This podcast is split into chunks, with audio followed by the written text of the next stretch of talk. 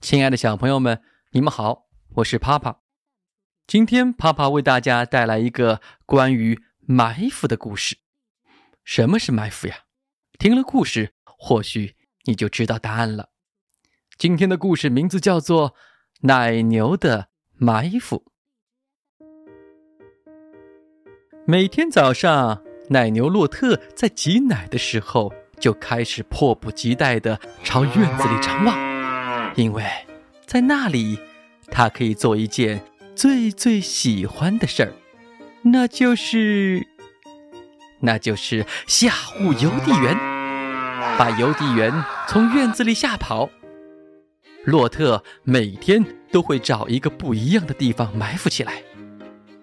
小朋友，用你的小眼睛观察一下，洛特都埋伏在什么地方了呢？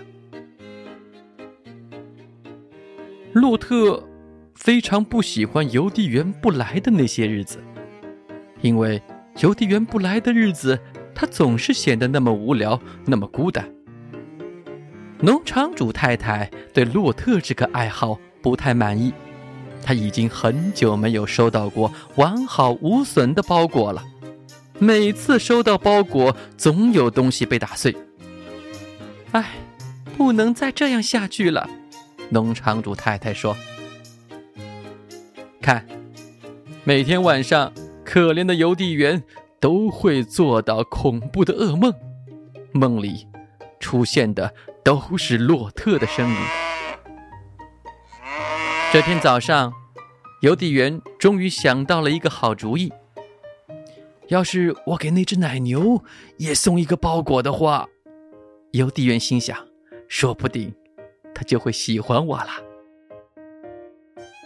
洛特还像每天一样藏了起来，又像每天一样的跳出来吓唬邮递员：“给我站住，洛特，别闹了！”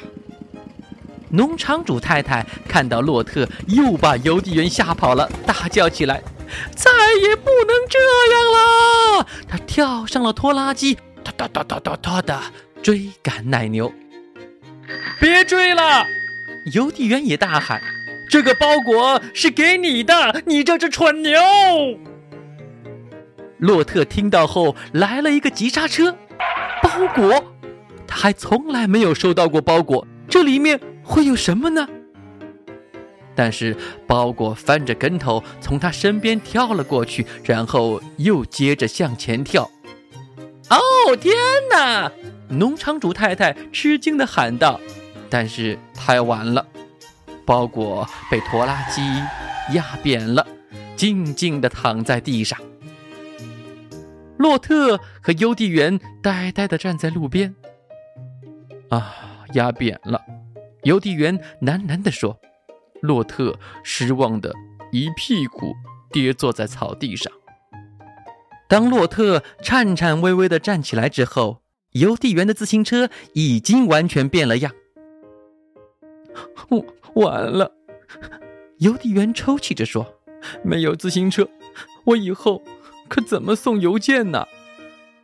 从那天起，吓唬邮递员的恶作剧就再也没有发生过了。